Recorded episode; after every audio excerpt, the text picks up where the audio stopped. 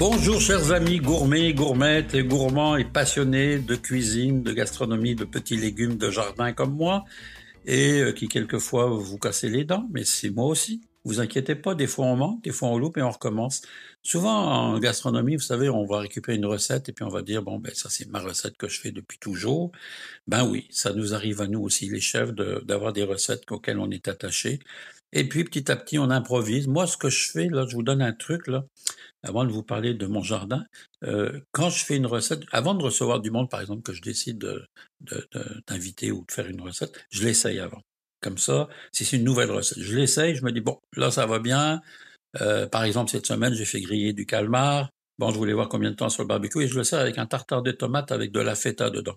Donc, c'est des tomates qui ont été pressées, que je, hache au couteau et je mélange avec des grains de feta, un peu de pesto. J'assaisonne et je sers ça avec mon calmar grillé à la japonaise. Bah, c'est excellent. Alors, vous voyez, c'est des idées, des trucs comme ça que je fais à l'avance et puis je les sers ensuite. Revenons à nos moutons. Euh, chers amis, assiette et fourchette, Philippe Mollet au microphone, en compagnie de M. Bruno Gugelminati, le réalisateur que je salue. On est à la 59e émission, mes chers amis, 59e balado. Et merci d'être toujours fidèles et toujours un peu plus à nous écouter. C'est un vrai plaisir que de vous savoir à l'écoute. Eh bien, euh, quand je rencontre quelqu'un qui me dit, ah ben moi, je prenais un verre de vin hier soir, puis je t'écoutais parler des tomates, ben, je suis content. Alors, Aujourd'hui, ben, je vais vous parler de, de ce qu'il reste. Mon chien est mort. Mon chien est mort dans le jardin. Euh, ça y est, je suis, je suis allé euh, euh, mettre une croix pour dire mon jardin à, l'année prochaine. Parce que là, vraiment, j'ose même pas vous parler de l'état du jardin parce que les herbes sont hautes. Je, l'entretiens plus. Puis la nature reprend le dessus très vite. Hein. C'est là où on se rend compte que si on travaille pas dans le jardin, ben que les mauvaises herbes prennent le contrôle. Elles ils ont pris le contrôle de presque tout. C'est, pas possible. C'est, rendu euh, vraiment épouvantable. Alors, il reste euh, un peu de tomates, il reste quelques zucchini. Et puis, ben, on va étendre, euh, on va étendre comme ça jusqu'à la fin. Là, on est le 15 août, donc il nous reste encore une ou deux semaines, peut-être trois semaines à avoir des tomates, mais en tout cas, on verra bien. Alors, c'est ça la réalité de la vie. Que voulez-vous, c'est comme ça. Je vais vous parler de la rentrée des classes, parce qu'on en parle partout, puis j'ai pas le choix de vous en parler, parce que moi, le, le souci pour moi, c'est les boîtes à lunch pour les enfants. Et je me suis penché depuis quelques années, vous savez, j'ai écrit plusieurs ouvrages avec les enfants et pour les enfants, et euh, je me suis penché sur les boîtes à lunch, non seulement ce qu'elles doivent contenir, mais aussi quelle serait la meilleure boîte à lunch. Alors, j'ai fait le tour de ce qui existe un peu dans les grandes maisons qui vendent toutes sortes de boîtes, de boîtes à lunch. Hein. On parle des, vous les connaissez tous, hein, les Walmart de ce monde, les bureaux en gros et compagnie et tout ça, les Canadiens intérieurs, tout le monde en vend. Ils vendent des boîtes à lunch de toutes sortes. Mais ce que je retiens, c'est qu'il vous faut une boîte à lunch hermétique. Donc le plus souvent, qui soit hermétique et avec des compartiments à l'intérieur, dont un compartiment spécifique pour mettre ce qu'on appelle communément, pardonnez mon anglicisme, un ice pack. Donc une, je sais pas comment traduire, même de la, de fausse glace surgelée qui va permettre de garder, de conserver les aliments. Et ça, c'est bien important. Hein. C'est bien important pour que les parents soient conscients qu'on ne peut pas mettre n'importe quoi pour les enfants s'il n'y a pas un conservateur de froid. Parce que dans la plupart des écoles, les boîtes à linge ne seront pas mises au réfrigérateur. Donc, vos enfants, c'est important et vous le savez, donc ils doivent avoir des boîtes à linge qui se conservent. On met quoi dans une boîte à linge pour enfants? Ben, on met des fruits en masse si on est capable d'en avoir. Et je dis aux gens qui n'ont pas toujours les moyens d'avoir des fruits frais quand plus la saison avant, allez-y dans des fruits séchés. Il y a un grand choix aujourd'hui de fruits séchés qui sont intéressants. Puis il y a même des légumes séchés, hein, des, chips de betterave, des chips de légumes aussi. Les enfants aiment ça. Alors, fruits séchés. Ensuite, vous pouvez y aller évidemment dans les yogourts. Yogourts de toutes sortes, vos enfants sont habitués à ça.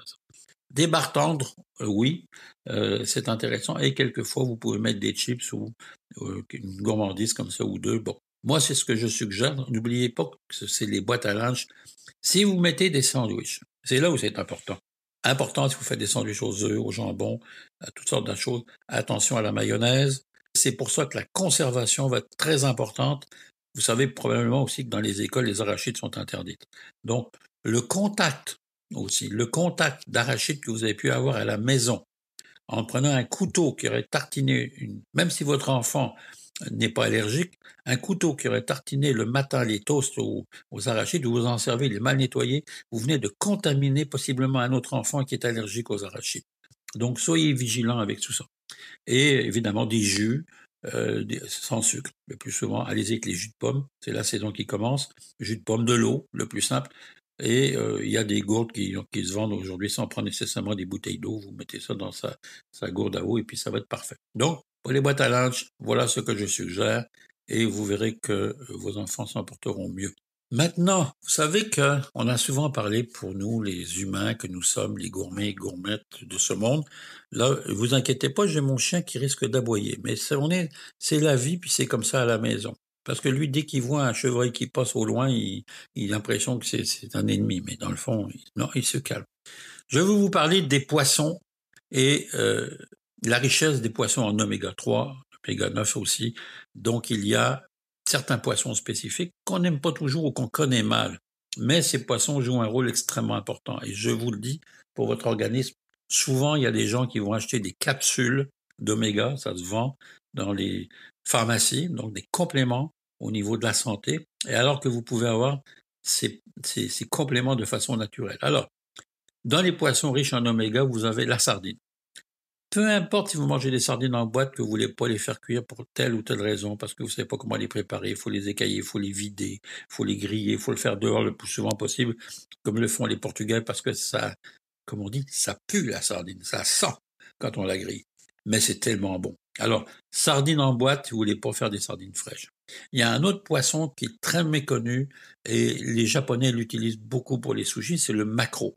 Vous allez trouver des maquereaux au Québec, vous allez en trouver un peu partout dans, dans, dans euh, bon encore, encore une fois dans, je dis dans les poissonneries, mais si vous ne voulez pas non plus là aussi faire du macro frais ou vous faire préparer, vous savez qu'il y a beaucoup de poissonneries qui vont vous les préparer en filet, hein, puis vous les faites cuire tranquillement, donc c'est super. Ben, manger du macro en boîte au moins, ça c'est pareil, c'est riche en oméga. Donc le macro, il y a un autre poisson que moi je consomme souvent et qui vient des îles de la Madeleine, qui est le hareng. Il y a une maison exceptionnelle, M. Arsenault, Ben Arsenault, aux îles de la Madeleine, qui fait du hareng fumé.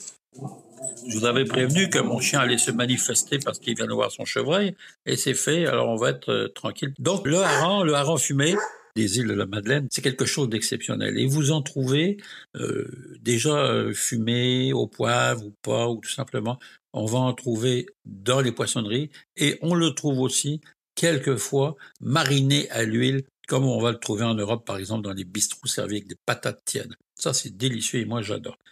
Évidemment, pour ceux qui aiment moins ces produits-là, il existe le sauveur, ce qu'on appelle les salmonidés. Les salmonidés font partie de la, famille des saumons, et j'entends la truite, j'entends le saumon, j'entends l'ombre de l'Arctique.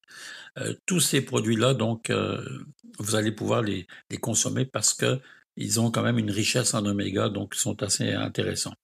Euh, ceci dit, je, n'arrive pas à ce que je vous, déjà, je vous ai déjà dit au préalable, que souvent le, saumon est un produit d'élevage et un des grands pollueurs au niveau de, des océans, et c'est un peu dommage. Donc à consommer avec euh, modération le saumon tant qu'à moi. Ben voilà, on a déjà passé notre temps et puis euh, ben ce balado gourmand, j'espère qu'il va vous instruire, j'espère qu'il va vous renseigner sur certaines choses de la vie et notamment de cette vie gourmande et trépidante que nous vivons tous ensemble et que j'aime intensément. Je vous embrasse, je vous souhaite de passer une belle semaine et puis ben, dites-moi la semaine prochaine, on se retrouve déjà le 22 août. Hein? Eh oui, ça passe. Allez, bonne semaine à vous tous. Je vous embrasse.